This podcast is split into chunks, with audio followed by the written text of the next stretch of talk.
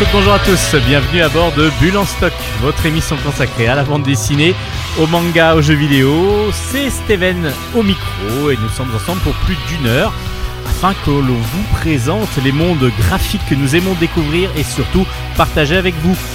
Je parle de nous, parce que comme à notre habitude maintenant, Hélène est parmi nous et dans le studio. Bonjour Hélène. Bonjour tout le monde. Hélène, notre spécialiste manga qui vient nous présenter deux mangas aujourd'hui. Et eh oui, ça y est, j'ai repris mon petit rythme père. Ah, et en même temps, voilà, ils sont plus, plus fins que ceux de la semaine dernière. Oui, aussi. Voilà, donc euh, du coup, deux chroniques euh, manga pour commencer. Ensuite, on va avoir deux, une interview BD. Ben, on a pris l'habitude maintenant de faire des interviews. J'espère que on va continuer. En tout cas, je vais essayer de continuer d'en faire le maximum pour que ça puisse vous plaire. Euh, il y en a qui vont arriver. C'est déjà dans les, dans les tuyaux. Aujourd'hui, donc interview BD, ensuite chronique BD. Et on va, je vais faire une petite, euh, petite présentation d'un jeu vidéo exclusif Oh. sur PS4. J'ai super hâte. Voilà, bah, on va y aller tout de suite alors. On va commencer donc par la rubrique d'Hélène, la rubrique manga. Allez, bulle en stock, c'est parti. Bonne émission à tous.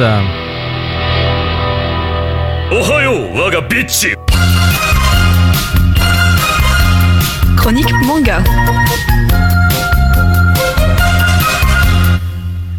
Allô, Hélène Oui, je suis là. Ah, super Alors, c'est vous la chronique manga, je crois. Je crois que c'est moi, en tout cas, j'ai vu de la lumière euh, au travers de la porte, je suis rentrée, on m'a dit, tiens, prends le micro et parle. Bah, vas-y. Parle. Alors, je vais parler et je vais commencer. Donc aujourd'hui, c'est deux mangas. Pouf pouf, je vais commencer Commencer par, par celui-là. Ah bah voilà, ça sera l'empereur du Japon, l'histoire de l'empereur Hiro- Hirohito, pardon. Les dessins sont de Junichi Nojo. Alors, pour les Français, c'est Hiro Ito. Oui, mais je, réexpliquerai. Ouais. du coup, les dessins, c'est de Junichi Nojo. L'œuvre originale est de Kazutoshi Hando. Le scénario de Issei Fuku. Tiens, ce- je connais ce nom. Et la supervision de Hidetaka Shiba. Je pense que Issei Fuku a fait autre chose que du manga. Alors, donc, qui Et est... aux éditions. Et pardon, oui, bien sûr. C'est aux éditions Delcourt Tonkam pour Seinen, parce que c'est un manga historique. Donc plutôt, qui s'adresse plutôt à adultes ou à des, des jeunes adultes ou des ados déjà un peu grands, qui sont prêts à supporter l'idée de lire un manga historique. Expliquez-nous alors, du coup, c'est vraiment l'histoire de Hiro Ito Alors, est-ce que c'est vraiment l'histoire? C'est difficile à dire. Mais euh, alors, déjà, pour, euh, pour rappel, Hirohito, c'est donc le- l'empereur qui a été euh, à la tête du Japon, entre grands guillemets, parce que l'empereur n'a aucun pouvoir politique. Bon, même s'il il y en avait un peu avant, mais c'est plus le cas aujourd'hui. Mais donc, pendant la Seconde Guerre mondiale. Il est né en 1904, je crois. Il est né en, pendant l'ère Meiji qui a eu lieu de 1800, attention, 1868 à 1912. Ouh, ouais, c'est ça, les dates. Alors là, elle est en train de ressortir tous ses cours. hein, Là, donc, ça- c'est là, de- là, je commence à creuser là. Ouh là là. Mais bon, du coup, le- l'empereur Hirohito était l'empereur sous l'ère Showa. Rien à voir avec euh, la Showa dont on a l'habitude d'entendre en Europe. Non, l'ère Showa, c'est un, c'est une ère japonaise et c'est le wa signifie la- l'harmonie, le sho, je ne sais plus. Mais voilà, donc ça n'a rien à voir avec euh, le terme qu'on connaît en France. Là, c'est un vrai mot japonais. Et du coup, empereur du Japon, l'histoire de l'empereur Hirohito se veut être euh, une œuvre biographique sur l'empereur. Mais pourquoi je dis que c'est compliqué de dire si c'est vraiment la vraie histoire ou pas? C'est parce que même si aujourd'hui l'empereur n'a plus de pouvoir politique, euh, il reste quand même quelque chose de sacré, un être sacré. Et on ne dit pas tout et n'importe quoi au sujet de l'empereur. Il y a même tout un tas de vocabulaire et d'expressions qu'on ne peut utiliser que pour l'empereur. Par exemple, si on dit que l'empereur... Enfin, si je dis moi, je sors je vais juste dire euh, Iye o demas, voilà, par exemple. Et, mais si, tu, si on parle de l'empereur, on va utiliser un autre verbe que je ne connais pas parce que c'est Très précis. beaucoup trop précis pour, euh, pour mon niveau. Mais du coup, euh, du coup, de là à dire que c'est très, très, très réaliste, je me suis dit, bon, on va voir qu'est-ce qui a... Ça a forcément été romancé d'une manière ou d'une autre, on va voir comment ils ont fait leur coup. Mais au final, en fait, en tout cas, dans ce premier tome qui parle de l'enfance de l'empereur, de la jeune enfance, ce qu'il y a, c'est que ce n'est pas du tout centré sur l'empereur, mais plutôt sur tous les adultes qui l'ont accompagné pendant sa croissance, notamment notamment une, euh, une jeune femme qui, euh, euh, qui va devenir sa nourrice et visiblement avec qui il va tisser des liens très très très forts. Et euh, d'ailleurs, il va, elle s'appelle Taka et il va, même après plusieurs années plus tard, il va vouloir absolument la garder auprès d'elle. Quand on lui conseille de prendre congé pour fonder une famille, il refuse. Enfin, elle, elle n'en a pas envie, mais lui refuse également. Euh, il, a, il aime vraiment très fort, énormément cette femme, qu'il a, pour laquelle il, est, enfin, il l'aime comme une maman, puisque sa maman euh, ne s'intéresse pas particulièrement à lui, elle s'est plutôt, elle s'est plutôt occupée de son petit frère. Mais du coup, c'est plus pour le moment dans le tome 1 l'histoire des adultes, de ses tuteurs qu'il a eu, etc. On ne voit pas du tout son père, donc euh, l'empereur précédent. Mais, euh, mais on voit tous les professeurs qui ont été à ses côtés, ses camarades de classe. Donc du coup, je pense qu'il y a un côté quand même très réaliste. Mais justement parce qu'il ne, aucun moment, par exemple, on ne rentre dans la tête des personnages. C'est que des paroles dites. Il n'y a pas de passage, euh, il n'y a pas de passage sur le fond de la pensée de quelqu'un. Donc c'est vraiment, on explique comment ça se passait et ce qui s'est passé vraiment. Quoi. Voilà. Donc là, on est plus sur du fait historique que sur des. euh, on imagine que. Voilà, pour le moment, en tout cas, c'est ce que j'ai ressenti. Et d'ailleurs, en, en cela, c'est très intéressant. Et Vraiment. graphiquement, du coup? Graphiquement, c'est très mature comme dessin. Les personnages, euh, justement, comme c'est sur, euh, comme c'est sur vraiment l'empereur du Japon, ils ont voulu vraiment représenter des personnages non pas manga, mais des personnages typiquement japonais. Les Donc japonais de l'époque. Oui, les dessins sont très réalistes, que ce soit dans les regards, etc. Ce qui est très drôle, c'est de voir tous les hommes avec leurs moustaches tirées vers le haut souvent. Parce que c'était tout à fait à la mode à l'époque Meiji, puisque c'est l'époque. euh, Meiji, c'est l'époque où les Américains ont débarqué au Japon. Et du coup, en voyant cette Europe, cet Occident, enfin cette, cette Amérique et cet Occident plutôt, s'approcher avec tous des énormes moustaches, des énormes barbes, etc., ils, ont voulu un peu leur ressembler pour ne pas se faire euh, attaquer comme l'a été juste avant la.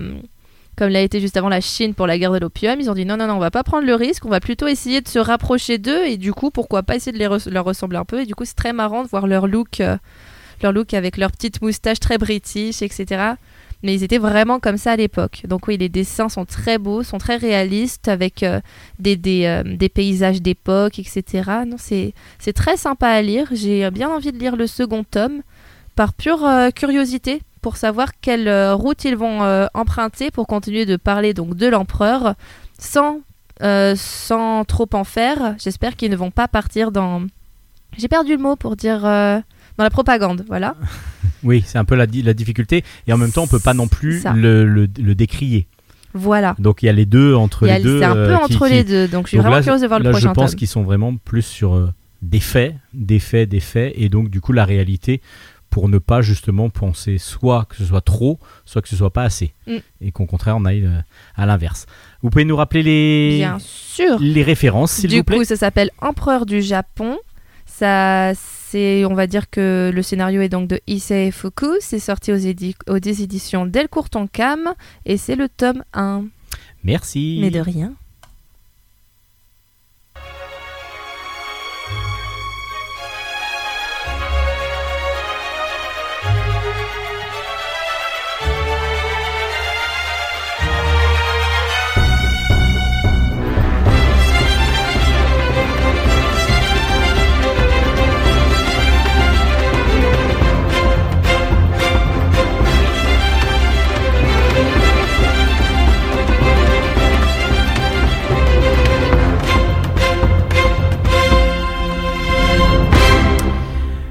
On est toujours dans Ambulance Stock, on est toujours euh, dans la chronique manga de Hélène.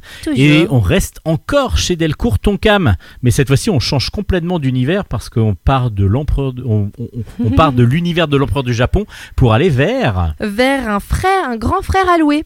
Un grand frère Louis. Donc on change, je pense, oui, Alors, le sujet. on change de sujet, mais on reste quand même dans un côté terre à terre. Je suis pas partie sur un manga euh, fantaisiste, fantastique, euh, irréaliste, science-fiction. Non, là, on est quand même, euh, on est quand même dans un milieu qui est réaliste, voire, enfin, quand je dis réaliste, c'est vraiment au point qu'on peut se dire ça pourrait arriver. Alors, donc, ça s'appelle Frère Alloué. C'est écrit par Ichiro Hako. Et c'est le tome 1, donc comme euh, Steven l'a si bien dit, aux éditions Delcourt Merci. édition CNN. Je suis, je, suis, je suis très fort pour dire Delcourt Tonkam. Oui. Redites-le. Delcourt, Tonkam. Ah, j'adore. et du coup, euh, Ah Là, je- j'en je- perds mes mots. Je vous ai complètement perturbé. Donc du coup, euh, c'est ça, ça raconte quoi tout Bah, ça raconte une petite fille, l'histoire d'une petite fille, je crois qu'on... Oui, elle s'appelle Kanami, qui, euh, qui vient de perdre ses parents brusquement dans un accident de voiture et elle se retrouve toute seule avec son grand frère. Son grand frère est devenu à partir de là un, ce qu'on a, enfin c'est ça je pense, il est devenu ce qu'on appelle un hikikomori. En japonais, c'est Oui, c'est souvent ce qu'on dit. voilà. Non, je sais pas du tout ce que ça veut dire, mais vous allez mieux le dire. c'est une maladie psychologique qui peut être qui peut exister également en France. Ce sont euh, ce- c'est un peu l'équivalent de nos no life, mais vraiment à un niveau très élevé, c'est-à-dire une personne qui est reclue de la société, qui ne sort plus de chez elle, qui ne prend plus soin d'elle, qui ne prend plus soin de son environnement et qui en devient violent avec euh, son entourage. Et du coup, elle vit seule avec ce grand frère qui jusqu'alors était un grand frère rempli d'amour, qui s'occupait très bien d'elle, mais qui suite à ce choc est, euh, est devenu, a complètement changé du tout au tout, jusqu'à même devenir violent auprès de sa petite sœur.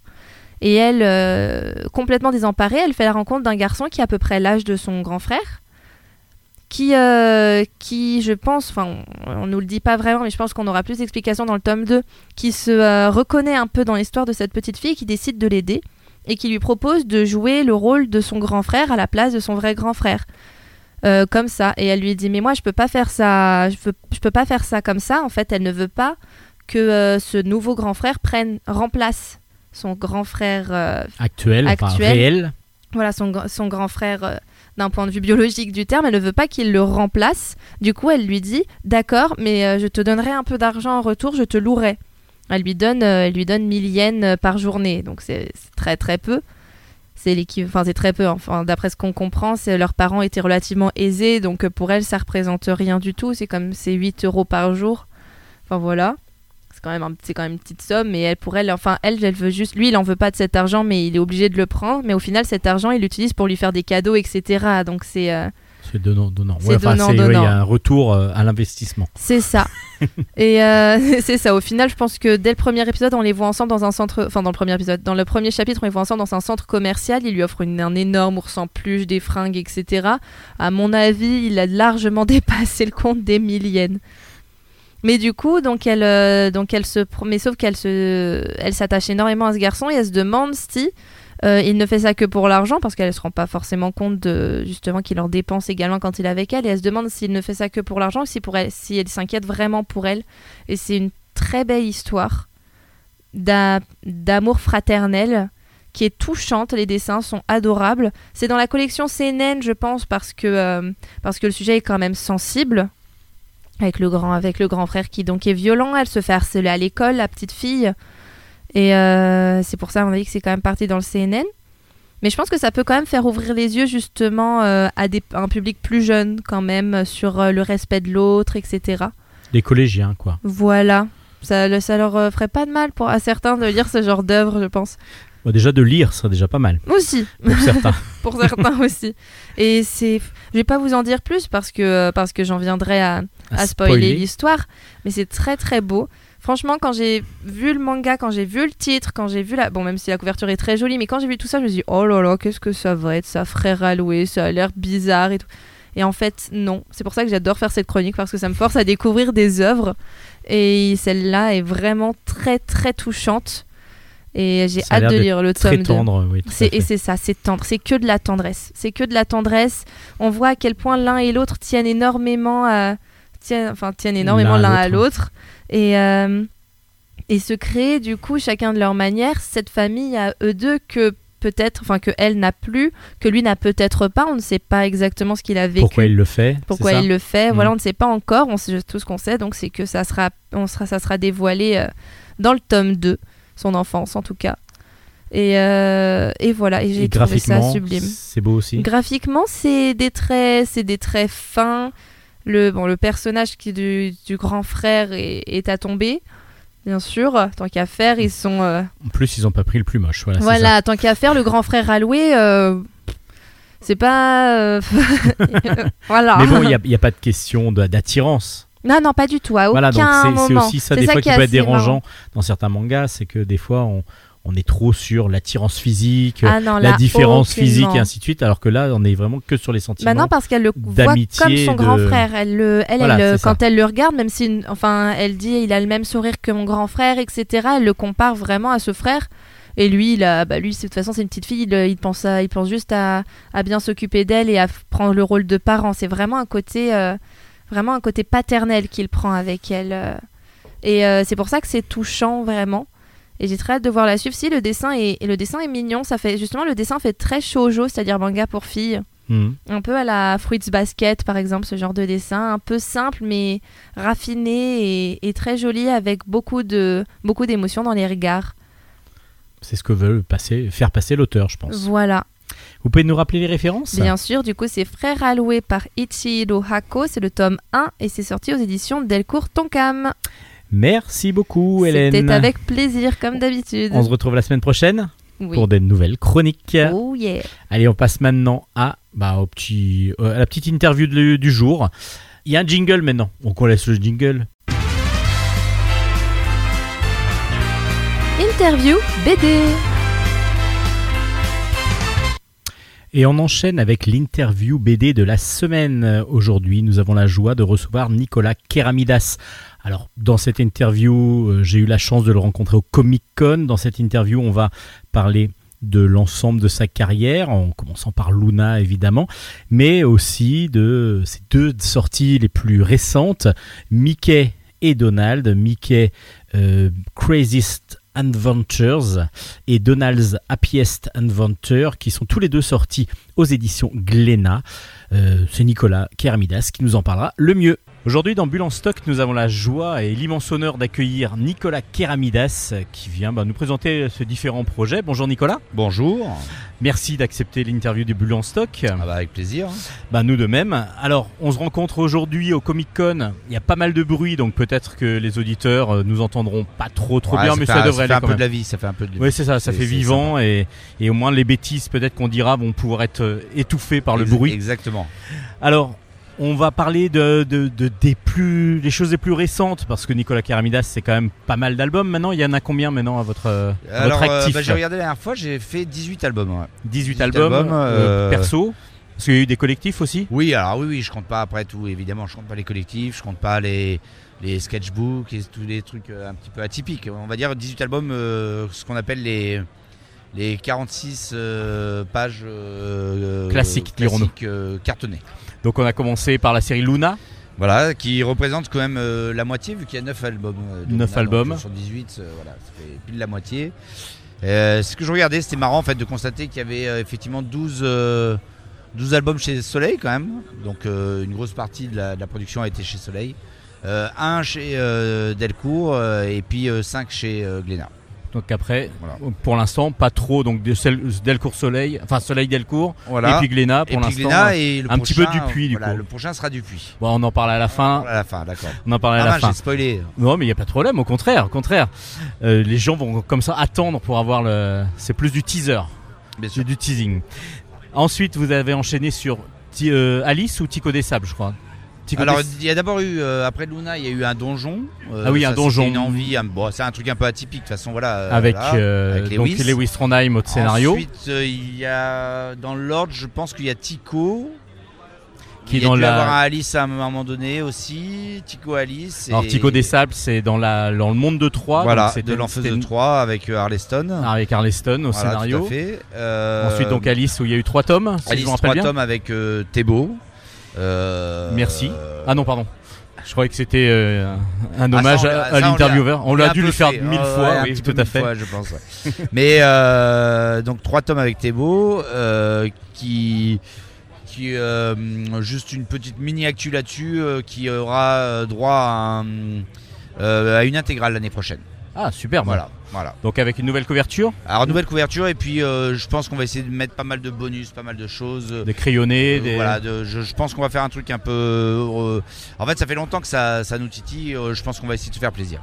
Bon, bah, vous allez nous faire plaisir en même temps. Bon, bah c'est Du coup, c'est super.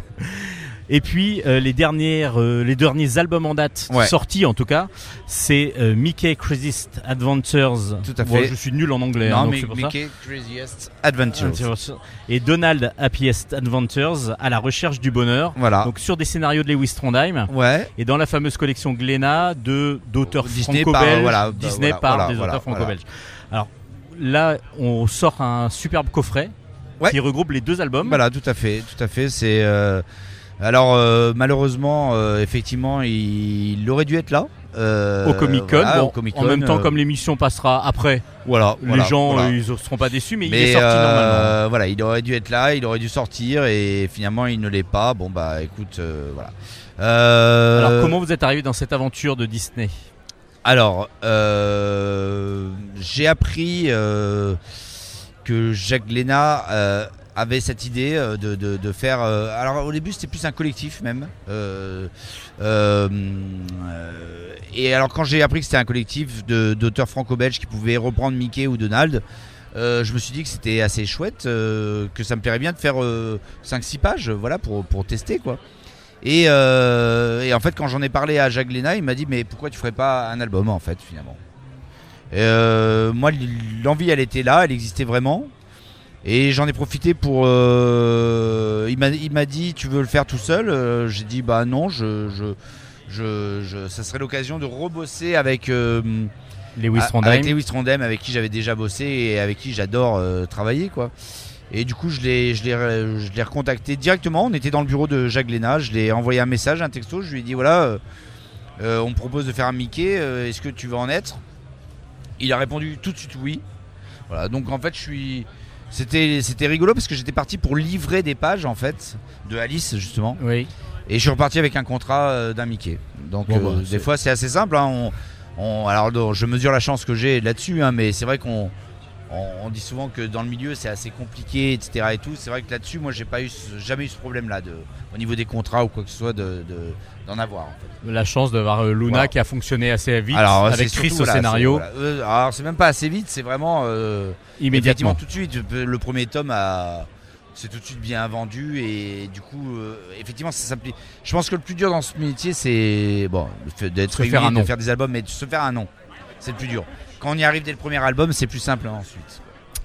Alors pour Mickey, euh, il y a des contraintes. Euh, J'imagine que Disney a son droit de regard, Ouais, son droit de veto même peut-être. ouais, Alors comment ça se passe Parce que votre Ah bah- Mickey, pour euh, ceux qui l'ont pas encore vu, vous allez le voir, il est complètement différent de celui qu'on pourrait voir dans le dessin animé.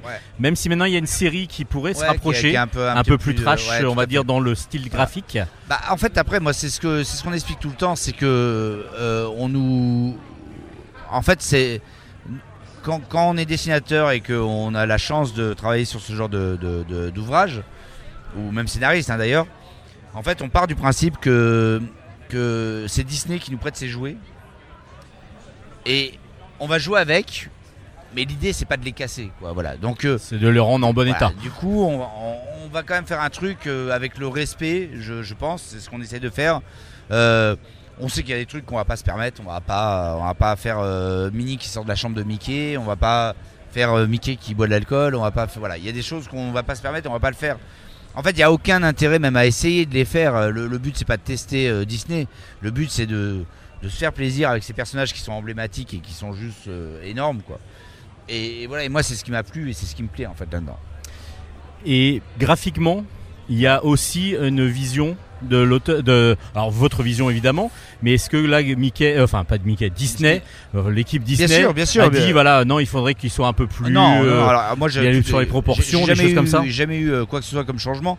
Après, je j'ai travaillé 10 ans pour Disney. Je, je pense que j'ai une manière de dessiner qui, qui peut s'en rapprocher, en tout cas dans, dans l'esthétique et dans la manière de, de construire, etc. Je, je veux dire, je suis pas, euh, même avec tout le respect que j'ai pour lui, mais je suis pas quelqu'un comme Petit Luc qui va complètement déformer le, personnage en fait. Donc le personnage, même si effectivement je, pousse certaines euh, caractéristiques du personnage euh, graphiquement, mais je, pense que je le fais avec respect quand même.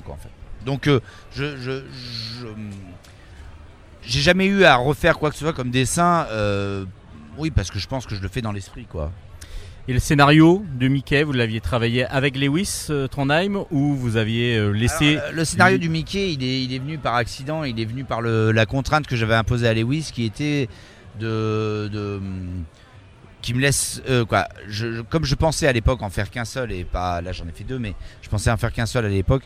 Je lui avais demandé de de me faire dessiner tous les personnages, un maximum. Mickey, Donald, plutôt, Dingo, tous. Et puis tous les décors aussi. Je voulais euh, de la jungle, de la montagne, euh, de l'espace, euh, etc.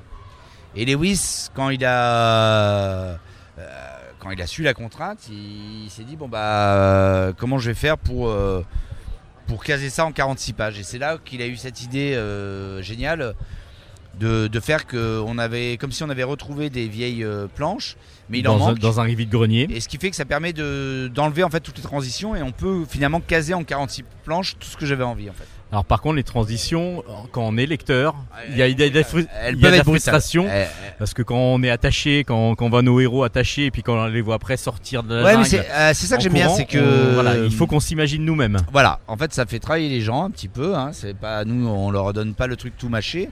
Et c'est ça que je trouve ça euh, plutôt marrant. En fait, je trouve ça super malin de la part de Lewis. Et puis, au final, euh, ch- ch- chacun va voir entre les deux euh, ce qui se Ouais. passe. Mais, mais, mais en fait, il, il se, en fait, c'est pas important ce qui se passe. euh, voilà, c'est-à-dire que chacun va s'imaginer euh, quelque chose.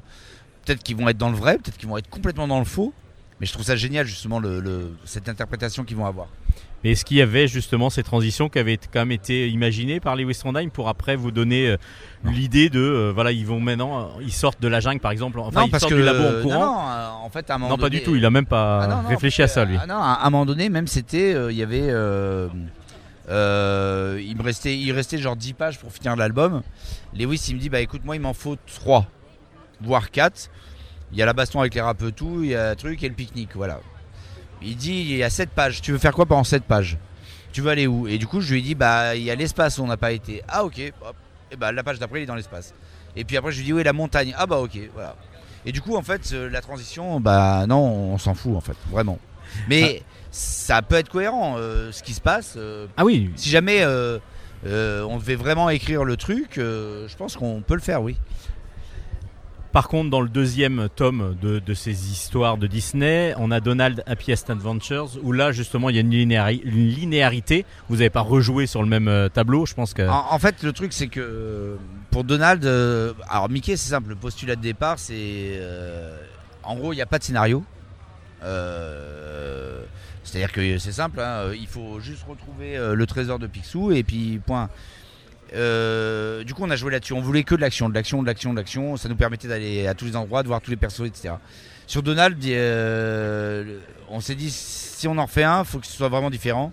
Et du coup, là, on a décidé de faire quelque chose de complètement différent. Du coup, effectivement, c'était privilégier le scénario et moins l'action et moins tout ça. Donc, c'est vraiment euh, une quête sur le bonheur. Qu'est-ce que c'est que le bonheur en fait? C'est c'est Donald qui, euh, à travers euh, plein de rencontres, va, euh, eh ben, va découvrir le, le- plus le gros bonheur trésor. par, par un tel, par un tel, par un tel, et on va se rendre compte que pour certains, le bonheur c'est l'amitié, pour certains le bonheur c'est euh, euh, de posséder, pour certains c'est de pas posséder, pour certains c'est la liberté.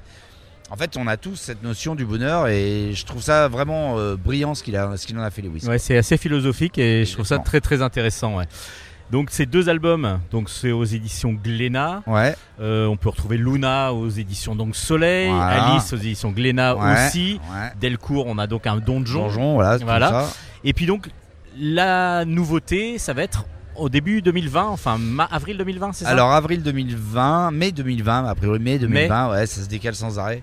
Le, le bouquin est terminé, mais euh, maintenant de plus en plus les euh, les, euh, les éditeurs ont besoin d'avoir du temps pour travailler un livre en fait. Voilà, je, je, je- je comprends. hein, voilà, il, il le travaille avec les commerciaux, il travaille, il y a, il y a tout un voilà. Et donc c'est chez Dupuis. Et c'est un bouquin autobiographique. Voilà, euh, c'est quelque chose qui que j'avais euh, matière à raconter pour une fois et euh, et je sais pas si j'en ferai d'autres parce que c'était quelque chose d'assez fort et tout etc. Donc il fallait que voilà euh, Et du coup, je- je- j'en ai profité pour bah, tout faire tout seul pour une fois. Voilà. C'est-à-dire, donc j'ai fait scénario des cinq couleurs. Euh, ça s'y prêtait. Je me voyais mal confier la couleur sur un truc aussi personnel. Voilà. Donc euh, c'était voilà, c'est c'est euh, faut un début à tout et il est là. Et donc le scénario, première fois, bon là comme c'est autobiographique, on imagine que automatiquement c'est quand même nous ça, qui, qui- c'est, vous qui vouliez le moi, mettre ouais. en place. Par contre, ça a donné des velléités de faire des scénarios plus tard et sur des choses Ah, complètement inventées pas, ou pas Je sais pas, je sais pas, parce que euh, en, en fait le truc c'est que je me suis toujours dit que le moment où j'allais faire le pas euh, de faire quelque chose tout seul, euh, je vais pas m'amuser à faire de l'heroic fantasy. J'en ai déjà fait avec des scénaristes qui maîtrisent à 100%. Je vais pas m'amuser à faire de l'humour spécialement. J'ai fait avec Thébault, avec Trondheim, etc. Et ils le maîtrisent vraiment beaucoup mieux que moi. Donc il fallait que je fasse un truc qui soit différent et personnel. C'est ce que j'ai fait là. Maintenant, j'avais matière à raconter quelque chose vraiment. Euh, pour la suite, euh, en faire un deuxième, euh, va falloir que j'ai de nouveau quelque chose à raconter vraiment. Et je ne sais pas si, si- si- je sais pas si ça arrivera ou voilà. Là, c'est quelque chose que je traîne depuis longtemps et que j'avais euh, envie de raconter. Maintenant, euh, trouver un autre sujet aussi fort, je sais pas. Très bien. Et si ça vient, pourquoi pas Parce que déjà, ça va montrer que je savais le faire et que je pouvais le faire. Donc c'est ça, c'était le plus important. en fait. Bon, on n'en doutait pas, à vrai dire. Donc on a Moi hâte si. de lire. oui, si. on a hâte de lire en mai. Donc euh, ben ça s'appellera À cœur ouvert. à cœur ouvert. Ben, merci justement de vous être confié à Bulle en stock de Pas de manière aussi euh, à cœur ouvert aussi. Merci Nicolas Karamidas. Euh, je vous rappelle, ben, les derniers albums c'est Mickey et Donald aux éditions Glénat Voilà. euh, dans la collection des auteurs franco-belges qui dessinent du Mickey. Tout à fait. Merci Nicolas d'être Eh ben, venu à Bulle en merci. stock. À très bientôt. À bientôt, ça marche. C'était l'interview de Nicolas Keramidas qui venait nous présenter l'ensemble de sa carrière et en particulier les deux albums qui vont se regrouper en coffret Mickey Craziest Adventures et Donald's Happiest Adventures aux éditions Glénat. On fait une petite pause musicale avec un groupe que je viens juste d'aller voir en concert, c'est pour ça que je le, je le passe aujourd'hui, Ludwig von 88, New Orleans.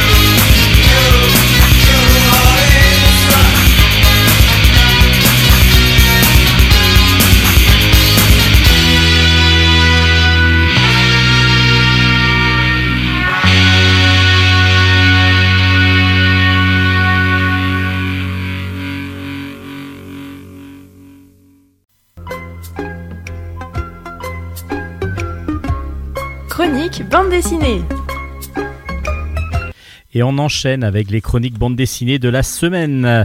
On commence par seconde partie de carrière. C'est un album très très drôle de Philippe Perrier euh, au scénario, Jean-Philippe Perrault au dessin et c'est aux éditions Futuro Police. Alors imaginons euh, un braquage. Bon, un braquage, les films de braquage, on en connaît, les séries de braquage comme la Casa des Papel par exemple, on connaît. Mais là, des braquages faits par des petits vieux. En tout cas, c'est ce qui se passe dès le début de l'album. Il y a un, tout un bus qui arrive dans un, dans un quartier chic de Paris, un bus avec des, plein, de, de vieux, des vieux euh, qui viennent d'un EHPAD et qui rentrent dans, un, dans des magasins de luxe et dans un magasin de luxe en particulier et qui commencent à poser des questions, à faire un peu n'importe quoi, et on se rend compte très bien que ces vieux sont un peu déboussolés, euh, comprennent pas trop ce qu'ils font là, et pendant que toute cette euh, troupe de, vieux, de vieilles personnes viennent et harcèlent un petit peu les, les, les, comment dirigeants, les, dirigeants, les vendeurs du magasin, deux personnes vont, se, vont rentrer dans le fond du magasin. Ils font partie du groupe apparemment, vont rentrer dans le magasin, vont taser le gardien qui est là euh, placé et puis vont voler des montres de luxe, des sacs de luxe euh, dans la réserve du magasin. Alors, c'est rapidement, on va comprendre que ça fait, c'est volontaire, ça a été mis sur place euh, par, par un groupe de personnes. Alors on ne sait pas vraiment qui s'est infiltré dans ce groupe de personnes qui font partie d'un EHPAD de, personnes qui sont atteintes d'Alzheimer. Les braqueurs qui se sont donc glissés parmi ces vieilles personnes ont donc profité de la désorientation de ces personnes atteintes de cette maladie pour pouvoir voler euh, en toute impunité. On va suivre ensuite Camille, qui est donc euh, une inspectrice à la brigade de répression du banditisme, qui enquête sur ce vol qui a été mené de main de maître et on n'a vraiment pas su parce que même les caméras qui sont un petit peu trop faibles, on voit, on reconnaît pas les personnes. Il y a tellement eu un chahut dans, le magasin que rien ne, peut se comprendre.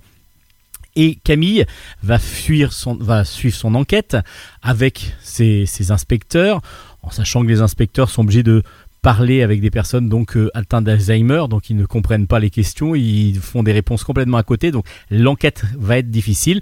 Et Camille en plus elle a une autre difficulté, c'est qu'elle va devoir s'occuper de sa mère, qui elle a une sclérose en plaques, et sa mère est acariâtre, elle ne veut pas être aidée, et elle est très retort vis-à-vis de Camille, sa fille. Mais Camille, en regardant un petit peu les papiers, les documents, enfin, il y a quelque chose qui la met sur la piste, il y a quelque chose qui ne va pas. Et en fin de compte, elle va comprendre assez vite que sa maman est la chef du groupe des voleurs. C'est elle qui a fomenté tout ce, tout ce, ce braquage vraiment mené de main de maître. Le système, l'idée est, géniale à la base. Et les personnages sont tellement bien campés, tellement drôles, euh, tellement euh, originaux par, euh, pour, par certains côtés, euh, euh, que l'ensemble de l'album est vraiment excellent. Le dessin de Jean-Philippe Perrault est d'une dynamisme vraiment très très impressionnant. on connaît déjà son dessin un petit peu caricatural, on va dire, dans, dans, sa façon, dans son trait, dans son trait un petit peu, voilà, où il va rajouter des expressions il va accentuer les expressions de chaque personnage. Et puis voilà il a vraiment son style à lui qu'on reconnaît euh, parmi tous. C'est un dessin plutôt clair mais vraiment très très efficace et surtout avec une grande, euh, un grand dynamisme. Et le scénario est très drôle. On va suivre comme ça l'enquête de Camille qui veut pas mettre le soupçon sur sa mère, donc elle va tout faire pour éviter et pour essayer de comprendre comment sa mère en est arrivée là, en sachant que sa mère fait quand même partie euh, d'un groupe de, de, l'OAS pardon, euh, pendant, la, pendant la guerre d'Algérie. Voilà, c'est vraiment des personnages truculents, c'est vraiment une, un album, un one-shot qui vraiment fonctionne très très bien. On va de surprise en surprise, on est vraiment ravi par le graphisme, par le dynamisme du graphisme de Jean-Philippe Perrault. C'est donc seconde partie de carrière, c'est aux éditions Futuropolis et c'est excellent, c'est vraiment un gros gros coup de cœur de Bulle en stock.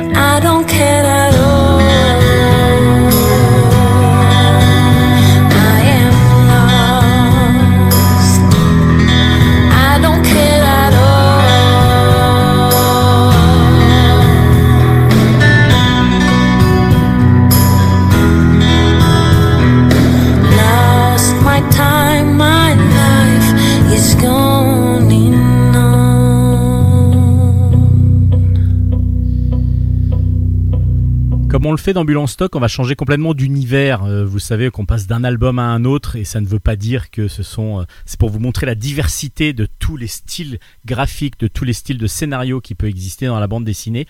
On va donc se rendre dans les circuits automobiles avec Michel Vaillant en 13 jours. Euh, c'est un album de chez Graton Édition diffusé par Dupuis. C'est de Denis Lapierre et Philippe Graton au scénario et de Benjamin Bento et Vincent Dutreuil au dessin sur des couleurs de Bruno Tati. C'est donc diffusé par Dupuis et c'est aux éditions Graton. Alors, Michel Vaillant, tout le monde le connaît, c'est un pilote de course automobile qui s'est rangé un petit peu justement des voitures à part pour les vendre et pour essayer de les faire, de faire monter dans son écurie vaillante, la vaillante justement. À part qu'ils doivent travailler avec Renault et Renault a un gros problème. Parce que pour le prochain Grand Prix, le Grand Prix de France de Formule 1, euh, il y a leur pilote, leur pilote principal, enfin leur second pilote, pardon, qui est blessé. Donc ils doivent chercher en 13 jours un, quelqu'un qui pourrait le remplacer. Et ils pensent à Michel, Michel Vaillant, mais qui lui n'a pas piloté, s'il a quand même fait Le Mans dans les, dernières, dans les derniers albums, mais il n'a pas piloté de Formule 1 depuis des années.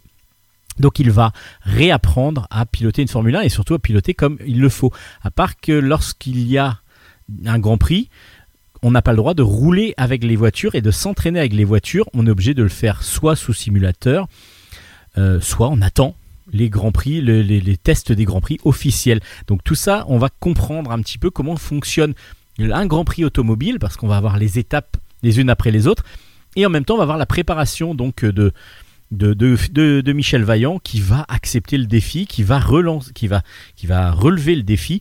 Et il va être aidé pour ça ben, par un champion du monde de, de plongée en apnée. Et puis, il va rencontrer ben, pas mal de personnes qu'on connaît. hein. Il y a même Alain Prost dans, dans- dans le, dans le livre, par exemple. Et on va avoir toute la préparation et la course. Alors évidemment, je vous dis pas comment ça se passe, mais ça s'appelle 13 jours. C'est assez haletant parce que du coup, c'est simple à lire, même si on n'a pas lu les, pré- les précédents Michel Vaillant. Euh, et on trouve ça, enfin moi j'ai trouvé ça excellent parce que graphiquement, ben, Beneteau et euh, Dutreuil sont vraiment très très bons. Et puis euh, l'ambiance est là, le, dynamisme est là toujours, et puis surtout le, côté course automobile où on se demande bah, qu'est-ce qui va se passer exactement? Ça fonctionne très très bien. Ça s'appelle Michel Vaillant 13 jours aux éditions Graton Dupuis. Et puis on va changer encore d'univers avec Univers. Univers, c'est de Albert Montez. C'est aux éditions. euh, c'est un premier tome, normalement il y en aura d'autres. Euh, euh, c'est aux éditions d'Argo, pardon. C'est aux éditions d'Argo. Ce sont des petites histoires qui parlent d'un univers futuriste. On est carrément dans la science-fiction. On est dans un univers qui n'existe pas encore. C'est l'avenir. C'est l'avenir. Et on va avoir à chaque fois des sortes de sketchs, des petites histoires qui sont très très drôles et en même temps qui, font porte, qui portent à réflexion. Alors on est dans un graphisme assez rond, assez semi-réaliste qui fonctionne très très bien. Dans la première histoire, par exemple, on va... C'est assez bizarre, mais il y a l'entreprise Wartam qui a réussi à créer une machine à remonter dans le temps grâce à un système de cuisson à froid. Alors on nous explique pas comment ça se passe, hein, on s'en fiche, mais on remonte dans le temps. Et ce que veut faire les- le- l'entreprise Wartam, c'est faire venir quelqu'un, faire remonter quelqu'un dans le temps assez tôt à la période du Big Bang, c'est ce qui va se passer, pour pouvoir en gros faire de la publicité, mais même pas de la publicité, c'est dire que voilà, dès le début de l'univers, toutes les particules qui ont été créées, c'était par le- l'entreprise Wartam. Ce qui fait que on va remonter ce- cette personne-là au début du, au début, avant le Big Bang. Donc la première page est bizarre parce que on voit un homme en train de flotter dans du blanc. Et en fin de compte, il est accompagné par un robot qui va nous expliquer petit à petit ce qui s'est passé. Et là, du coup, on est complètement entraîné dans un côté science-fiction rigolo, euh, vraiment assez drôle, qui fonctionne superbement bien. Il y aura plein de sujets comme euh, sur euh, la conquête spatiale, mais aussi euh, on va avoir d'autres sujets comme euh, les, les robots, les robots qui vont petit à petit devenir de plus en plus proches de nous. Mais il faudra peut-être faire attention, parce que ça va peut-être être de plus en plus proche et justement un peu trop proche. Euh, tout ça, ça va être des, des bonnes idées. Il y a vraiment plein de choses. C'est fourmillant d'idées, fourmillant d'humour, et ça fonctionne très très bien parce que le graphisme en plus rond est excellent. On est dans du semi-réaliste, qui fait que on prend pas obligatoirement euh, au sérieux comme si c'était un univers euh, de science-fiction très très précis, très classique, avec euh, beaucoup de références. Là, on est vraiment dans quelque chose d'assez délirant et ça fonctionne. Ça fonctionne vraiment très très bien. Albert Montez graphiquement est super bon. Dans ses scénarios, ben, c'est assez original et donc on, on est, on est souvent surpris surpris par la tournure que prennent ces petits scénarios. C'est vraiment très très bon. Ça s'appelle Univers avec un point d'exclamation. C'est de Albert Montez aux éditions d'Argo.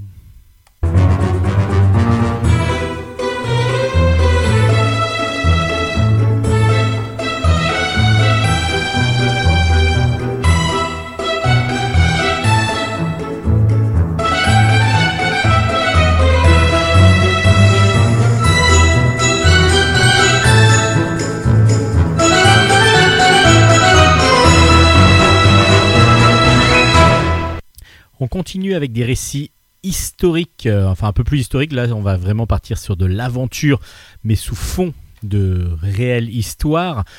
A Saïra, Saïra, Saïra, enfin en tout cas ça s'appelle A Saïra. Le premier tome est sorti, s'appelle Le pain et la poudre. C'est de Jean-David Morvan au scénario et de Julienne Ribas au dessin. Et c'est dans la collection Histoire et Histoire de chez Delcourt. Vous avez compris, à Saïra, Saïra, Saïra, ça fait, passer, ça fait penser pardon, à la Révolution française. Et justement, on va suivre cette révolution, mais dans la peau, en tout cas, on va suivre trois, trois personnages principaux qui vont vivre cette, euh, cette, euh, cette grande partie de, de notre, de notre histoire. Et en fin de compte, j'avais vraiment l'impression que ça allait être vraiment très historique. Mais ce n'est pas du tout le cas. On est vraiment sur un récit d'aventure avec un personnage principal qui s'appelle Lissandro, que l'on va suivre dès le départ, dès qu'il est enfant, et on va le suivre avec sa petite sœur qu'il est, qu'il met, euh, qu'il, est obligé de garder et qu'il est obligé d'élever, en fin de compte, pas très longtemps, mais qu'il est obligé d'élever parce que son père est mort. Donc il va s'en occuper un petit peu et en fin de compte, il va devoir la mettre au couvent. Euh, cette sœur, donc euh, il va la retrouver un peu plus tard. Et ils sont aidés par un ami un ami euh, qui s'appelle Frédéric, un ami d'enfance qui est devenu journaliste. Alors Lissandro, on va le suivre, on va suivre sa, quête de liberté, sa quête, il devient mercenaire dans, euh, dans différentes armées, et là il revient de la guerre d'indépendance américaine, et il va retrouver bah, Paris, Paris comme il ne la connaissait plus en tout cas, et il va essayer de retrouver, remettre la main sur Églantine, sa sœur, qui elle aussi a- est passée par pas mal de choses, pas mal de, d'épreuves assez difficiles, parce qu'elle elle est promise à un duc euh, très très, enfin assez fortuné, mais surtout très très vieux, et elle, elle ne veut absolument pas de lui. Bon, elle est un peu obligée, enfin bon, tout ça c'est expliqué dans l'album. Et puis, ils vont retrouver un petit peu par hasard Frédéric, leur ami d'enfance, qui est devenu journaliste. Mais ces trois personnages-là, en fin de compte, on va les suivre depuis qu'ils sont enfants jusqu'à 1789, où le premier jour où la, vraiment le mouvement du peuple va se mettre en place avec la prise de la Bastille en particulier. Et tout ça, bah, ça va être l'histoire de ces trois personnages sous fond de récit historique. C'est ça qui est très intéressant, c'est qu'on est vraiment pris dans une, aventure et non pas juste dans un récit historique qui nous précise exactement ce qui s'est passé avec les tenants, les aboutissants, etc., etc. On est vraiment plongé dedans grâce à l'aventure de Lissandro. En plus, le dessin réaliste de Ribas est absolument magnifique et surtout avec un grand grand dynamisme. Donc du coup, on est entraîné avec euh, dans cette révolution avec Lissandro, sa sœur et Frédéric. C'est un excellent premier tome qui nous donne envie de lire la suite, même si évidemment on connaît euh, la prise de la Bastille et ainsi de suite, la Révolution française. Mais que vont devenir ces trois héros de Assaïra aux éditions Delcourt? Vous le saurez et on le saura en lisant le deuxième tome, en espérant que ça arrive très très rapidement. Dans une autre période euh, de la guerre, enfin une autre guerre plutôt, donc une autre période de l'histoire, là on va être dans les années, euh, on est en 1936 exactement. Là, ça vous dit peut-être quelque chose, c'est la premier, premier jour de la guerre civile euh, en Espagne. En Espagne, ça vient de, se déclarer et justement c'est ce que retrace l'ombre du Condor. Le tome 1 s'appelle, euh, bah, s'appelle, euh, s'appelle, s'appelle, euh, pardon, Euh, je suis en train de chercher le nom Duel sous le ciel d'Espagne.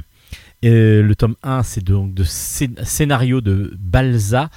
Euh, non, il fait aussi les dessins, pardon. C'est donc Balza, euh, Gerardo Balza qui fait les scénarios et les dessins. Et c'est aux éditions du Lombec qui nous fait encore découvrir un album, alors fait par un espagnol en plus, donc qui vraiment a pas vécu, mais dont c'est l'histoire, l'histoire de son pays. Euh, on va suivre donc la guerre d'Espagne, mais à travers encore une fois les yeux d'un autre, d'une autre, d'une autre personne. Et non pas juste un récit historique qui nous précise exactement ce qui s'est passé. Là, on va suivre Pedro. Pedro, euh, dès le premier jour de la guerre d'Espagne, s'engage auprès euh, des manifestants et auprès de, du peuple. Et il s'engage même à au tel point qu'il va apprendre à voler et à donc, euh, donc prendre l'avion, prendre, prendre le commande d'un avion. Et il va donc partir faire la guerre, mais dans les airs.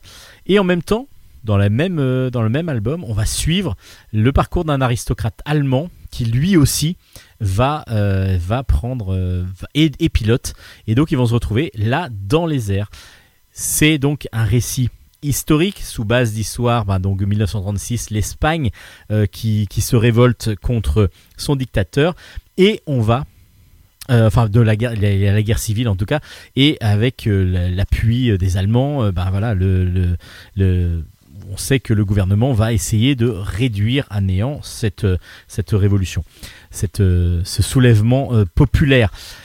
L'ombre du Condor, on est sur un premier album pareil où on suit les destinées de ces deux personnages et ça nous tient en haleine vraiment d'une très très bonne façon.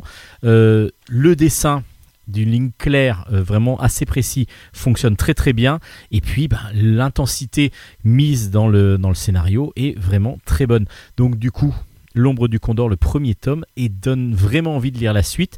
On se replonge dans cette guerre euh, fratricide, dirons-nous, parce que c'est le soulèvement d'un peuple contre, contre d'autres personnes du même peuple. Euh, et là, on se retrouve donc en plein milieu de la guerre d'Espagne. Un très très très bon album, euh, vraiment que je vous conseille grandement aux éditions du Lombec. Euh, encore d'autres récits plus historiques juste après ça.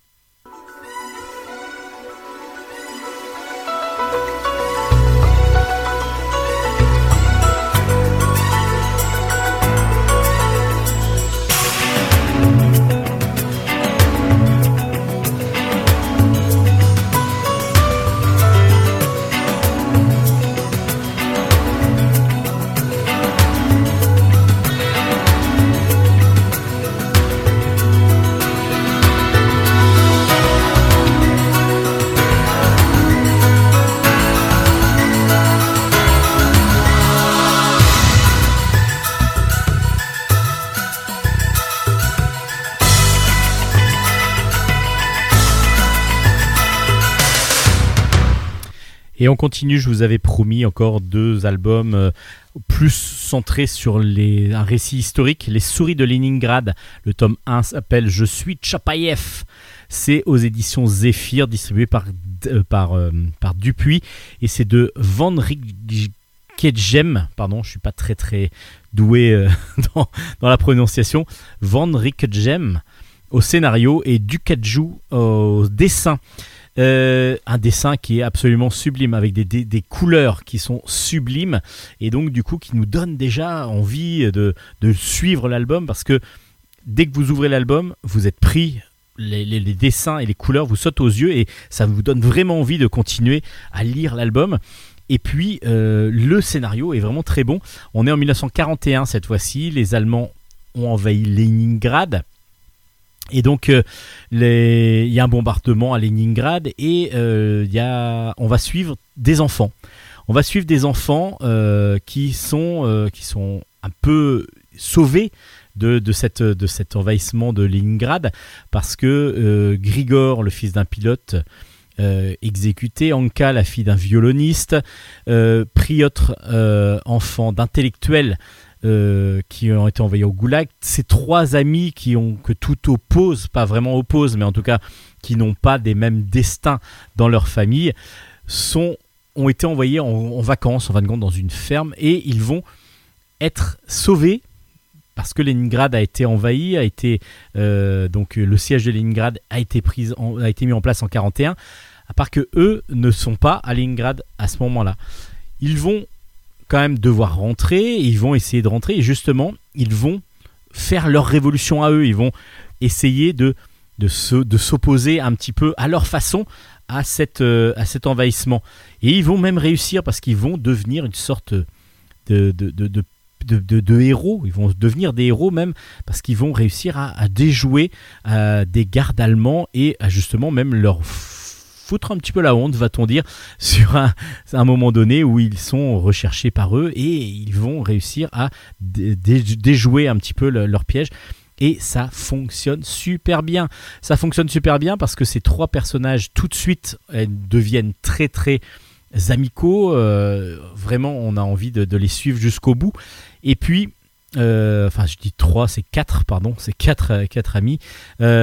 Et, du coup, les, j'ai oublié, voilà, le Maxime aussi, qui lui est le fils d'un père qui, dont, le père est très riche. Donc, on est dans des classes sociales différentes, mais ce sont des enfants, donc ils sont amis et ils vont se s'opposer à ces, à ces Allemands euh, qui ont envahi Leningrad et ils vont réussir à rentrer à Leningrad. Alors c'est de la bonne aventure, c'est une mise en situation pareille historique, mais avec des enfants et ça fonctionne superbement bien parce que graphiquement en plus du nous envoie mais du lourd point de vue couleur, point de vue dessin réaliste euh, avec euh, voilà la couleur qui fait vraiment du volume dans le dessin et on est dans une action trépidante. Euh, les souris de Leningrad, le premier tome donc s'appelle Je suis Tchapayev est vraiment un pur bonheur, pur bonheur de lecture. Je vous le recommande plus que vivement. Les souris de Leningrad, c'est aux éditions Zéphyr Dupuis. Et puis euh, encore une autre période de, de la de de l'histoire. Là, on est en 80, mais c'est dans les années 70 qu'on a vraiment entendu parler euh, de, de, cette, de, cette, de cette femme, en tout cas de ce qu'elle représente. Ce sont les. Ça s'appelle Rouge Passé. C'est Rédemption d'une tueuse des Brigades Rouges. Et c'est aux éditions Steinkiss. C'est Arnaud Gonzague au scénario et Olivier, Tos- euh, aussi au scénario et Nicolas Gobi au dessin. Euh, Rouge Passé raconte donc l'histoire d'une femme, Laura Braghetti, qui dans les années 70, fin des années 70, a rejoint les Brigades Rouges, qui sont les, révolutionnaires, euh, même qui, on va dire, indépendantistes, gauchistes, euh, euh, italiens. Et ils vont se faire la révolution, enfin, et tenter de faire une, révolution armée et violente, donc euh, avec sous forme d'assassinat, donc ils vont faire des, pas mal d'attentats contre le gouvernement, et puis ils vont être opposés aussi au même mouvement, mais là cette fois-ci fasciste d'extrême droite. Et on suit Anna Laura Braghetti, qui elle, en, en 1978, tue à bas euh, de 11 coups de revolver Vittorio Bachelet, qui était un, dirigeant euh, des, pardon, un juge antiterroriste, en fin de compte, une sorte de juge antiterroriste, et elle, le- tue de sang-froid. Elle se fait arrêter l'année d'après et elle prend réclusion à perpétuité. Elle est euh, donc emprisonnée à perpétuité. On va suivre cette histoire-là, on va suivre cette femme qui commence à être perdue parce qu'elle se demande presque mais pourquoi j'ai fait ça et ainsi de suite. Elle a des remords sans en avoir trop, euh, elle a des regrets et puis tout ce qui va faire changer et qui va nous faire comprendre qui elle est vraiment, ça va être sa rencontre avec Adolfo Bachelet. Euh, Adolfo Bachelet, c'est le frère de Vittorio qui a été assassiné et qui va venir la voir en prison, qui va discuter avec elle. Lui, c'est un père, c'est un, un- un ecclé- un- un ecclésiastique qui va venir et va lui dire voilà, moi je te pardonne, mais pourquoi en es-tu arrivé là? Qu'est-ce qui t'a amené à ne plus avoir euh, de sentiments vis-à-vis de quelqu'un jusqu'à pouvoir le tuer de sang-froid? Et tout ça va se mettre en place dans sa tête et elle va commencer à raconter aussi un petit peu comment elle est, jusqu'à ce qu'elle fasse une rédemption de son passé, de ce qu'elle a fait, de ses actes. C'est vraiment super bien fait. C'est assez facile à lire et en même temps, bah, on est dans une période trouble et difficile aussi du passé euh, italien cette fois-ci. Et le dessin semi-réaliste laisse à penser par moments à des dessins assez simples, assez. euh, ça pourrait être une histoire d'amour tout simplement qui, qui, qui, conviendrait, ce dessin conviendrait tout à fait à une histoire d'amour. Et là, on est sur une histoire beaucoup plus violente et beaucoup plus présente et beaucoup plus prégnante que dans une histoire d'amour classique, en tout cas, qui pourrait paraître classique. Rouge passé, Rédemption d'une tueuse des Brigades Rouges est un très très bon album, un très très bon one-shot aux éditions Steinkiss que l'on lit d'une traite parce qu'on est vraiment vraiment pris dans cette histoire. Moi je ne connaissais pas l'histoire de cette femme en plus, ça m'a permis de me plonger, de me replonger dans mes cours d'histoire donc sur les Brigades Rouges italiennes. Ça s'appelle Rouge passé aux éditions Steinkiss, c'est vraiment un excellent album.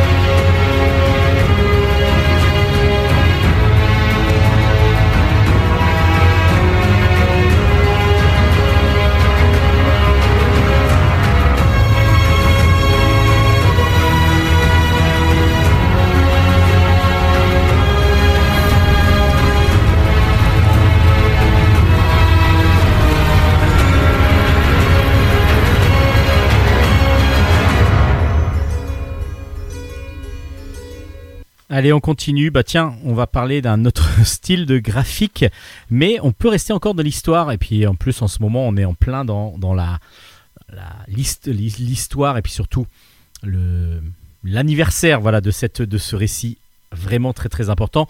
Euh, le Spirou de Flix, ça s'appelle Spirou à Berlin. Euh, c'est donc aux éditions Dupuis. C'est de Flix du coup. Flix qui est un auteur allemand. Alors pourquoi je vous parle d'histoire? Parce que Spirou, cette fois-ci, arrive en 1989, il arrive à Berlin. Et ouais, à Berlin, lorsque le mur est encore en place. Pourquoi? Parce que bah, le comte de Champignac a été euh, enlevé, en fin de compte, une sorte euh, d'enlèvement, parce que il doit aller à un, un co- un congrès de mycologie, donc sur les champignons. Vous savez que le comte de Champignac travaille que avec des champignons. C'est à Berlin-Est, et euh, même s'il ne veut pas y aller, à un moment donné, il est obligé d'y aller, et il se retrouve donc dans une mauvaise posture. Spirou le sent pas et il dit bah allez, on va aller le rechercher. Et en même temps, Fantasio lui se dit bah tiens, moi je vais au contraire faire un super scoop, donc euh, j'y vais directement. Donc ils vont jusqu'à la frontière, la frontière de l'Allemagne de l'Est et de l'Allemagne de l'Ouest, et il va y avoir pas mal, pas mal de choses qui vont se passer. Euh, ils vont trouver des révolutionnaires qui justement vont essayer de les faire passer. Enfin, il y a plein, plein d'aventures là qui vont se passer, et on est juste à la période où le mur va s'effondrer, où il va y avoir un passage qui va se créer et que du coup, bah, petit à petit, l'Allemagne de l'Est et l'Allemagne de l'Ouest vont se réunifier. On est donc dans une période historique que vit Spirou pour une fois, ce n'est pas complètement, totalement inventé.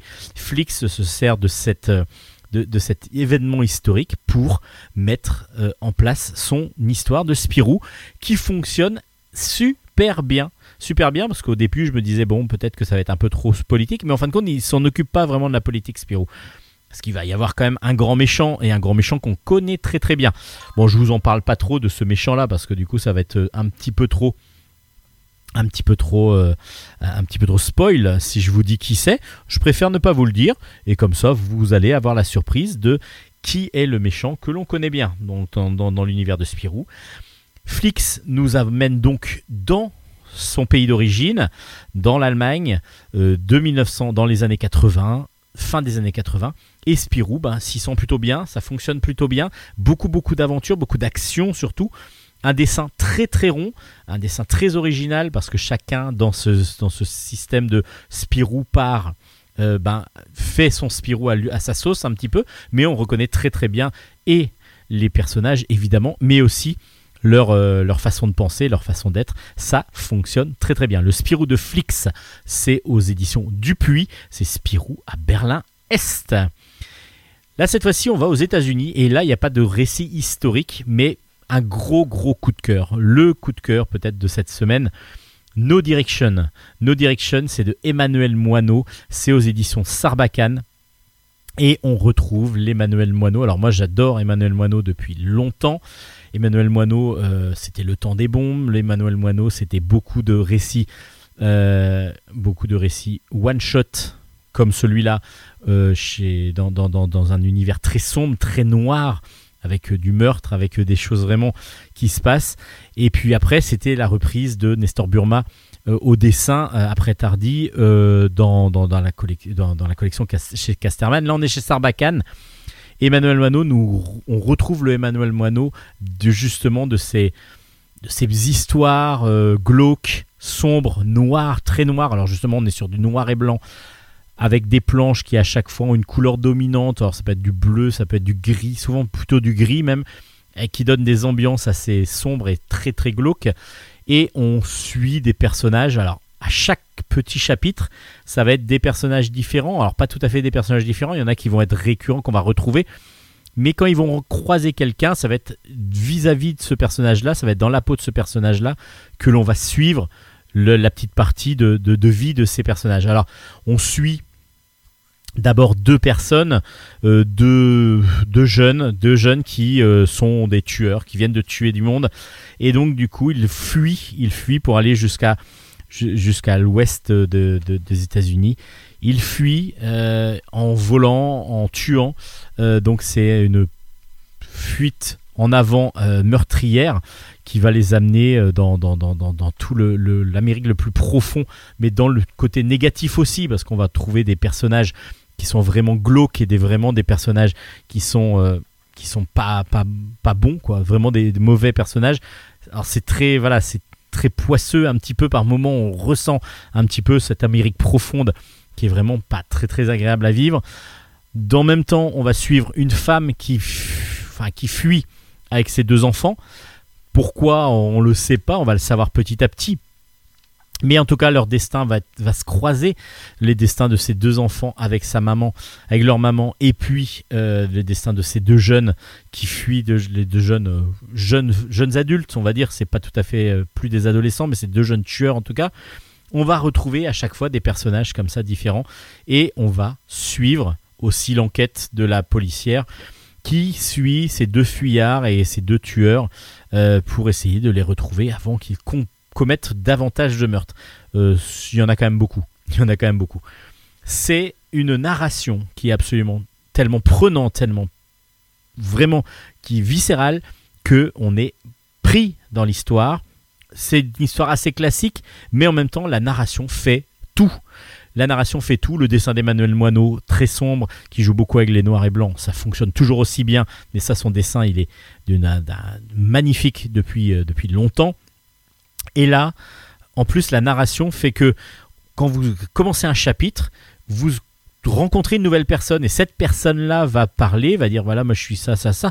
Et à un moment donné, le destin, cette personne-là va croiser, par exemple, quand on arrive dans un motel, euh, les deux jeunes vont arriver dans un motel, bah, c'est vis-à-vis de, de- de- ce jeune euh, gars qui euh, doit tenir le motel pour sa mère qui est malade, qui mange, qui est trop gros parce qu'il ne fait que manger, il ne veut que manger des choses très grasses, et il explique son quotidien en même temps Mais en même temps, bah, son quotidien, ça va être la rencontre avec ces fameux deux tueurs, ces deux, ces deux jeunes qui, qui tuent. Et ainsi de suite. Tous les chapitres, à chaque fois, vont nous ramener des nouveaux personnages qui vont soit suivre euh, le destin de, ces personnages principaux, soit euh, ne plus avoir de direction, enfin ne, plus suivre, on- qu'on qu'on retrouvera peut-être jamais. C'est très très bien fait parce que du coup la narration est tellement bonne et la narration est tellement prégnante que on a envie de suivre automatiquement et de tourner la page. C'est impressionnant. C'est d'une une maîtrise totale. Le dessin est beau, l'histoire est géniale. J'allais dire belle, mais elle est pas belle parce qu'elle est sombre et difficile et dure aussi. Il y a aussi des scènes de violence, des scènes euh, pas de sexe, mais en tout cas, voilà, on peut voir des, des, des parties génitales et ainsi de suite. Donc c'est vraiment à mettre pour les grands ados adultes, jeunes, jeunes, jeunes adultes et adultes. Mais c'est un excellent one-shot aux éditions Sarbacane, s'appelle No Direction, c'est de Emmanuel Moineau et c'est notre gros coup de cœur, gros gros coup de cœur de la semaine. On continue avec euh, deux ou trois albums encore. On va passer peut-être un peu plus jeunesse. On va faire un peu de jeunesse parce que du coup euh, les, jeunes ont, aussi besoin de lire de la bande dessinée. Bon, allez, on va continuer avec Magic 7, Magic 7, le tome 8 s'appelle Super Trooper. C'est chez Dupuis, c'est de Kid Toussaint. Kenny Ruiz au dessin, mais il est venu avec des potes cette fois-ci. Donc il y a Munuera, il y a Ruben, enfin il y a plusieurs dessinateurs. Euh, Magic 7, je vous rappelle, c'est 7 personnages qui ont chacun des pouvoirs différents. Donc on va avoir un chaman qui peut discuter avec, euh, avec, les, avec les animaux et qui peuvent donc, les- qui peuvent donc en discutant, bah, pas les contrôler, mais leur demander des, choses. On va avoir un spirit qui va pouvoir communiquer avec les morts et donc qui va même pouvoir se faire aider par Ray Sugar Robinson par exemple pour, pour la boxe. C'est beaucoup plus facile. Et ainsi de suite. On va voir ces sept personnages-là dans les six premiers albums. C'était leur rencontre, c'était découvrir qui étaient ces Magic 7. Maintenant, on les connaît. C'est sept ados, sept mages qui ont un pouvoir énorme et ils vont pouvoir sauver le monde ensemble ou évidemment les détruire parce que du coup, il y a eu euh, dans le tome 7, c'était assez violent et il y a eu une grosse, grosse bagarre. Euh, là, cette fois-ci, on va suivre chacun des personnages qui se sont séparés à la fin du tome 7 et on va suivre chacun des personnages parce qu'ils vont devoir se retrouver mais c'était ça va être involontaire, vous allez voir. Ils vont être enlevés les uns et les autres pour se retrouver, pour mieux se retrouver involontairement. Et donc on va suivre cette histoire, pas tout à fait sept, mais il y a cinq histoires, cinq ou six, parce que bon, vous allez voir, je, je vous dis pas trop, mais on va suivre chacun dans un univers différent. Donc par exemple le chaman euh, qui va se retrouver lui en Afrique. Hamelin, il s'appelle. Il va sauver les animaux en Afrique. Lui, euh, Farah enquête sur la disparition de jeunes filles rousses et euh, qui ont le même signe astrologique. Euh, Fabrice, lui, tente d'empêcher une guerre grâce aux créatures monstrueuses qu'il est capable de créer. Grâce à des dessins, il arrive à créer des, créatures monstrueuses comme des dinosaures, des choses comme ça. Il dessine un dinosaure qui devient réel. Euh, Loupé essaye de démanteler un trafic de drogue, euh, mais en plus ça va y retrouver son frère. Enfin, il y a pas mal de choses qui se passent. Et ces sept personnages-là donc vont être à chaque fois, chaque histoire va être dessinée par un autre dessinateur. Euh, les Kid Toussaint avait déjà fait ça avec un album, je sais plus si c'était pas le 5, où l'histoire, la jeunesse de chacun des personnages était dessinée par un autre, par un autre dessinateur que le dessinateur principal, Kenny Ruiz. Et là, ils remettent un petit peu le couvert, à part que ces 4-5 planches qui, à chaque fois, euh, ben, nous racontent la situation dans laquelle ils sont et comment ils vont se retrouver ensemble à la fin de l'album. Magic 7, ça reste toujours très très bon, c'est très agréable à lire, il vaut mieux lire le tout. Même si ce 7 tome 7, on peut le lire, euh, on peut comprendre, mais honnêtement, je vous conseille de lire le tout d'un coup. Le Magic 7 tome 8 est sorti, c'est aux éditions Dupuis, ça s'appelle Super Trooper.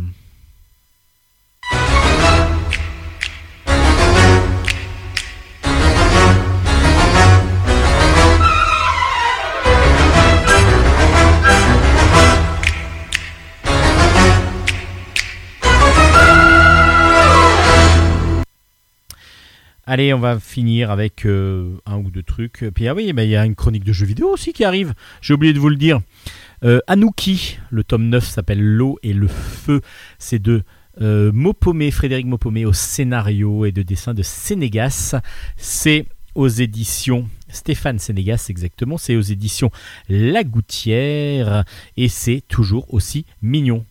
Anouki, c'est qui? C'est un petit enfant, un petit indien qui euh, vit avec ses, amis euh, dans, sa tribu. Et c'est des petits albums pour enfants où il va y avoir aucune parole. Donc du coup, tout va passer par le dessin et donc la compréhension de l'album va se faire vraiment graphiquement. Et la narration, du coup, est d'une grande limpidité et doit, en tout cas, d'être d'une grande limpidité et doit fonctionner vraiment au mieux. Cette fois-ci, Anouki et ses amis profitent de la chaleur de l'été donc pour faire des plongeons dans la rivière. Plouf plouf, ça fait du bien. Et à un moment donné, quand ils vont retourner au village, ils vont voir un incendie qui éclate dans la forêt. Et puis, de cet incendie-là arrive un homme, puis deux, puis toute une famille, enfin toute une autre tribu qui, dont le, village a été détruit. Et donc, du coup, il va y avoir tout un système de euh, bah, de- d'aide, d'entraide qui vont se faire entre les tribus. Donc là, c'est l'eau, le feu. Euh, on est sur euh, des, des dualités à chaque fois dans les albums d'Anouki où il va y avoir donc des, choses assez simples à comprendre pour les enfants, mais qui euh, nous permettent de faire des petites histoires très très sympas. Le dessin est super beau, super beau, vraiment sublime, avec en plus beaucoup de dynamisme dans les personnages. Les personnages sont vraiment très cartoon et ça fonctionne super bien. Euh, on a vraiment l'impression qu'ils bougent et ça fonctionne très très bien. Anouki aux éditions de la Gouttière, c'est toujours un réel plaisir à lire. Euh, je vous le conseille grandement. Et puis pour finir, chez Casterman, Sam a des soucis, c'est de Joff. Euh, c'est aux comme je vous disais, Casterman. Euh, je vous avais déjà présenté Lily à des nénés, si je me rappelle bien, ça s'appelait comme ça. Là, cette fois-ci, on parle de Sam, donc c'est dans un univers assez classique, assez quotidien. On est dans un village breton. Euh, et là, on, se- retrouve avec Sam euh, qui, va, euh, qui va subir une sorte d'histoire assez abracabrantesque. Euh, il se promène à la décharge publique et puis là, avec ses amis, Sam découvre un pistolet. Un pistolet, un vrai pistolet. Et donc, ils ça va leur donner une mauvaise idée. Ils vont se déguiser et faire une sorte de braquage. Et ils vont euh, s'habiller en soldats et ils vont provoquer un accident de voiture en faisant une sorte de faux braquage.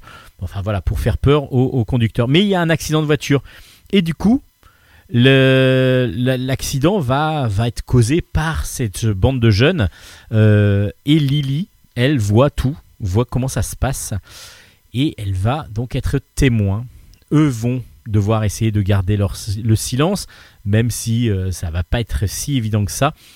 Et là, euh, et Lily va donc être témoin et va donner à Sam euh, l'occasion de se comporter en héros parce que lui a aussi quelque chose à se venger.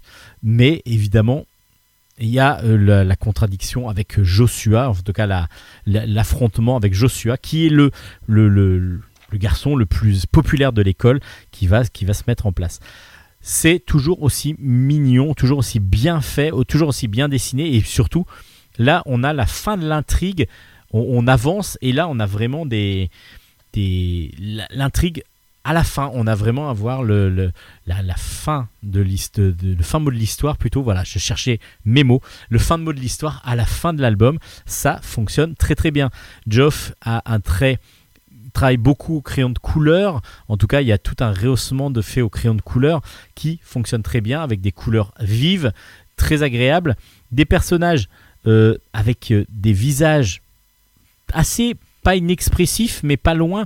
C'est-à-dire que c'est assez figé dans, dans la tête des personnages, assez simple, des yeux, des petits nez tout simples, des petites bouches, mais en tout cas, c'est la situation et et l'ambiance qui fonctionne très très bien.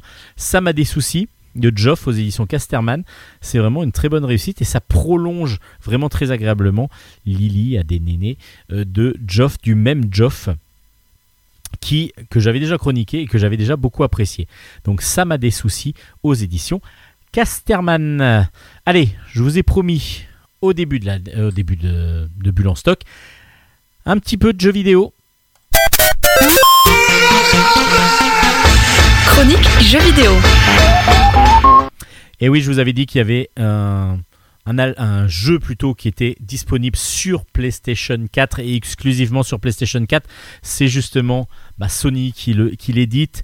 C'est euh, un Peggy 12. Alors moi j'aurais mis un Peggy 7 je pense, mais c'est peut-être l'ambiance un petit peu sombre par moment qui peut faire dire ça. C'est un genre action-aventure, c'est sur PS4 et ça s'appelle Concrete Genie. Concrete Genie, c'est un jeu magnifique. Alors un jeu, vous allez me dire peut-être un peu court, ça va être le bémol que je vais donner, mais graphiquement, poum, claque visuelle, terrible. On est dans du vrai dessin animé, on est vraiment dans quelque chose, un univers créé assez sombre, mais très très beau et magnifique et magique. On est vraiment dans un univers magique. Et on va avoir une histoire qui, qui tient vraiment la route, avec une difficulté qui n'est pas très très grande, et qui donc va nous permettre de finir un jeu assez facilement euh, parce qu'on peut pas- quasiment pas mourir dans le jeu. Il n'y a même pas de possibilité de mourir à la base. Alors Concrete Genie, c'est quoi?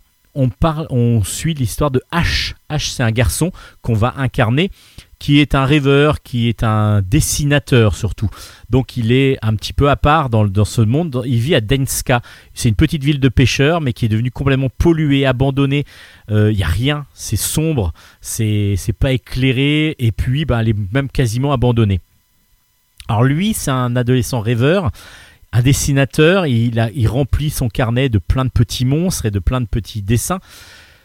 Et puis, ben, il se fait euh, chahuter par une bande de, petits, de petits loupards, de petits, de petits ados comme lui, mais qui, le, qui le assez facilement. Et justement, au début du jeu, on, ils lui prennent son carnet, ils détruisent son carnet, donc les feuilles s'envolent, et puis ils le poussent de force dans, un, dans une sorte de téléphérique qui l'amène jusqu'au phare qui est un peu plus loin. Et puis il bloque l'accès, le, le téléphérique peut plus partir. Donc du coup on se retrouve donc dans cette euh, à côté du phare, là où normalement il y a un fantôme, c'est ce qu'on dit en tout cas. Et dans ce phare là, ben il va découvrir euh, des personnages un peu bizarres. C'est-à-dire qu'il va récupérer ces feuilles petit à petit et ces monstres là qu'il va lui qu'il a lui dessiné, il va pouvoir les les recréer mais on va dire sur sur les murs. Il va pouvoir les redessiner sur les murs et eux ils vont prendre vie. Donc du coup, il va s'aider de ses dessins pour pouvoir évoluer dans l'histoire. Euh, parce que chacun des personnages va devoir, va pouvoir, euh, va pouvoir l'aider, va pouvoir aider H à se sortir de certaines situations, en tout cas à passer des endroits euh, qui paraissent inaccessibles, parce que certains ont des pouvoirs pour pouvoir, brûler par exemple des choses, donc il va falloir entraîner le dessin que vous avez fait sur le mur jusqu'à l'endroit où il faut brûler par exemple une toile qui apparaît là et vous allez donc attirer le, fant- le, le fantôme, j'allais dire, le démon que vous allez, euh, qui sont tous gentils du coup, qui sont tous gentils avec H parce que c'est eux qui, c'est lui qui les a créés. Et il va falloir comme ça les attirer petit à petit, et puis redonner de la vie à la ville de Denska. C'est-à-dire que les monstres vont aussi, eux, être attirés par la lumière. Donc il va falloir redonner de la lumière. Donc il y a plein d'ampoules qui sont accrochées, un peu comme des guirlandes d'ampoules un peu partout dans la ville. Il va falloir petit à petit les rallumer afin de redonner vie à toute cette, à tout cet univers, à toute cette ville. Mais les monstres, pour les attirer, bah, il va falloir dessiner des choses sur les murs. Il va falloir les attirer en jouant avec eux, au basket par exemple. Et tout ça, ça rend quelque chose de magique. On, se, on a envie d'être avec eux. On, est, on arrive à créer, alors en bougeant, ce qui est assez original dans le gameplay, c'est que lorsque vous peignez, vous avez un grand pinceau sur le dos. Que lorsque vous peignez, vous, vous donnez des gestes. Vous faites des gestes, c'est le reconnaissance de mouvement de la manette qui fait le geste. Et donc, ce que vous faites, si vous faites un S par exemple, vous allez dessiner quelque chose. Alors, si vous prenez une forme de, de plante par exemple, vous allez avoir une plante qui va faire un S. Si vous prenez des papillons, vous allez voir des papillons qui vont s'envoler sur le mur. C'est magnifique. C'est magnifique, c'est poétique, c'est magique. Et puis, de temps en temps, les monstres, vont vous demander Ouais, mais moi j'aimerais bien avoir des papillons là. Alors hop, vous dessinez des papillons, et là, du coup, le monstre, il va être attiré par les papillons. Il y en a qui ont faim, donc il faut leur mettre des pommes de temps en temps. Donc on va dessiner des pommes sur le mur, et le monstre va venir, va être attiré par la pomme et va manger les pommes au fur et à mesure. Et donc, Ash va se- utiliser ces monstres qu'il a inventés. Donc vous, vous allez devoir trouver et des nouveaux monstres en récupérant les feuilles de son, de son, de son, de son livre et en même temps allumer le maximum de guirlandes et même toutes les guirlandes de la ville pour pouvoir sortir la ville de cette euh, sombre euh, de ce sombre destin parce que du coup tout est sombre et tout est glauque et tout est sale. En tout cas Concrete Genie va nous permettre ça. Alors c'est magique comme je vous disais. C'est vraiment magique. On est vraiment dans quelque chose de féerique à moitié. On est dans de la poésie pure. On est dans quelque chose de graphiquement absolument maîtrisé magnifique on peut repenser un petit peu à Epic Mickey par moment, on peut repenser un peu à The Blob pour ceux qui connaissent.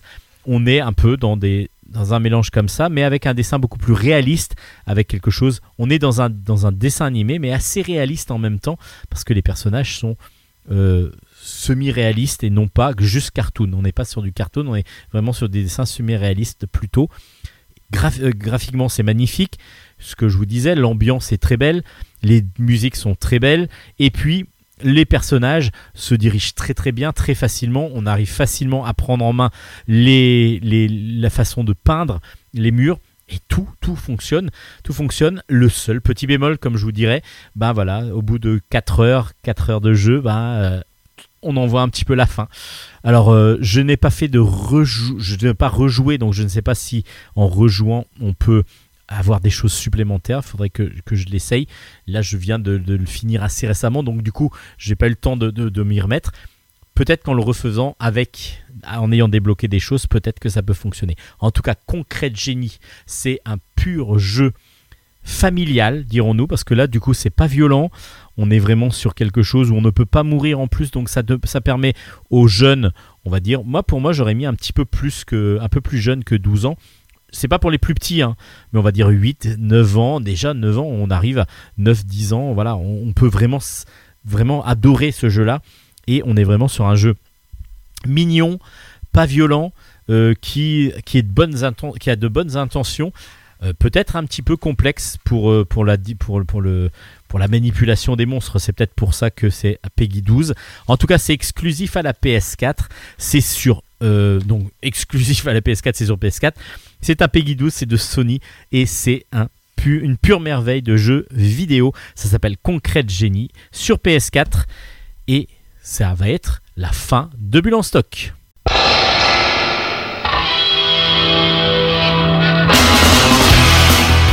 Et voilà, Bulle en stock, c'est fini pour cette semaine.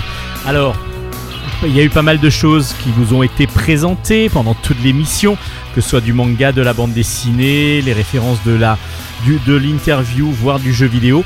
Bah, tout ça, vous allez pouvoir le retrouver sur notre page Facebook qui s'appelle Bulle en stock, Bulle avec un S. Vous aurez toutes les références de tous les albums chroniqués et vous avez surtout le lien pour les podcasts parce que maintenant nous sommes podcastables.